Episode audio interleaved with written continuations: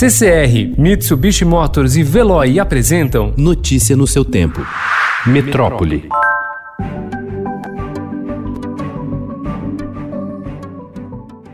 O estado de São Paulo vai estender a quarentena depois do dia 31, mas agora em um modelo com regras diferentes para a capital e região metropolitana, litoral e interior, segundo o governador João Dória. A reabertura gradual deve começar pelo oeste paulista, disse ontem Henrique Meirelles, secretário estadual da Fazenda e do Planejamento. Segundo ele, a retomada não deve ser anunciada na Grande São Paulo por enquanto e haverá protocolos de reabertura para cada setor econômico.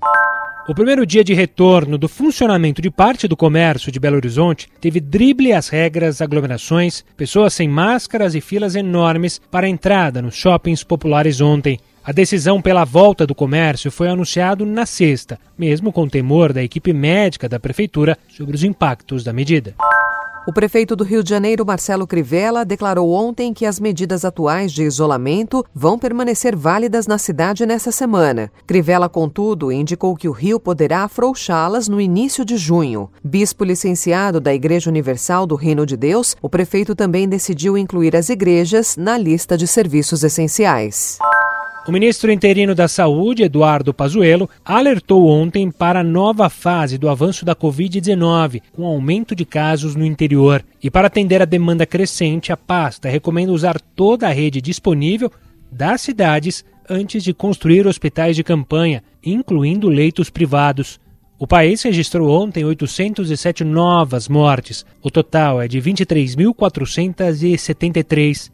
De anteontem para ontem, 11.687 novos casos foram registrados e já são 374.898 infectados.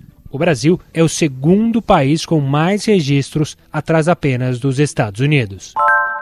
The executive group has implemented a temporary pause of the hydroxychloroquine arm within the solidarity trial while the data, the safety data is reviewed by the Data Safety Monitoring Board. O diretor-geral da Organização Mundial da Saúde, Tedros Adhanom, afirmou ontem que o uso da hidroxicloroquina está suspenso no ensaio clínico internacional Solidariedade. A decisão foi baseada em um estudo publicado na revista científica The Lancet e será revisada nas próximas semanas. Atualmente, 3.500 pacientes de 17 países estão inscritos na pesquisa.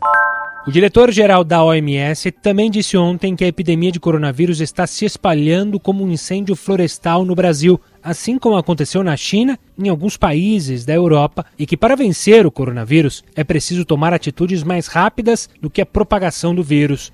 Para isso, chegou a mencionar o lockdown como uma alternativa para conseguir controlar a doença. O primeiro dia após o lockdown que restringiu a circulação de pessoas e proibiu a abertura de serviços não essenciais em 16 municípios paraenses, incluindo Belém, foi de movimentação intensa. Na capital paraense, ruas, feiras, mercados e supermercados e, sobretudo, o centro comercial e as periferias da cidade ficaram lotados. A segunda-feira foi marcada também por protestos e carreatas. O movimento foi dos comerciantes locais, pedindo a reabertura dos estabelecimentos de segunda necessidade.